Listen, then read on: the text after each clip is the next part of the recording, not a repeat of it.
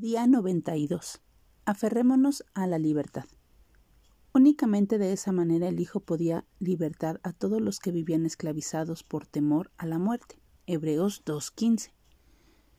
Muchas personas se pierden lo mejor de Dios por negarse a renunciar a las cadenas del pecado que Cristo ya les quitó. Cada día se esfuerzan al máximo y oran para poder soportar la vergüenza que albergan. Si así es tu vida, estás perdiendo lo que Jesús logró en favor tuyo en la cruz. Cuando Cristo resucitó de los muertos, conquistó cada poder que se le oponía, pecado, muerte y todas las fuerzas demoníacas, no solo en ese tiempo, sino que para siempre. No queda nada que gobierne sobre nosotros, excepto un Dios amoroso, sabio y compasivo. El pecado ya no nos posee. Su deuda ha sido pagada.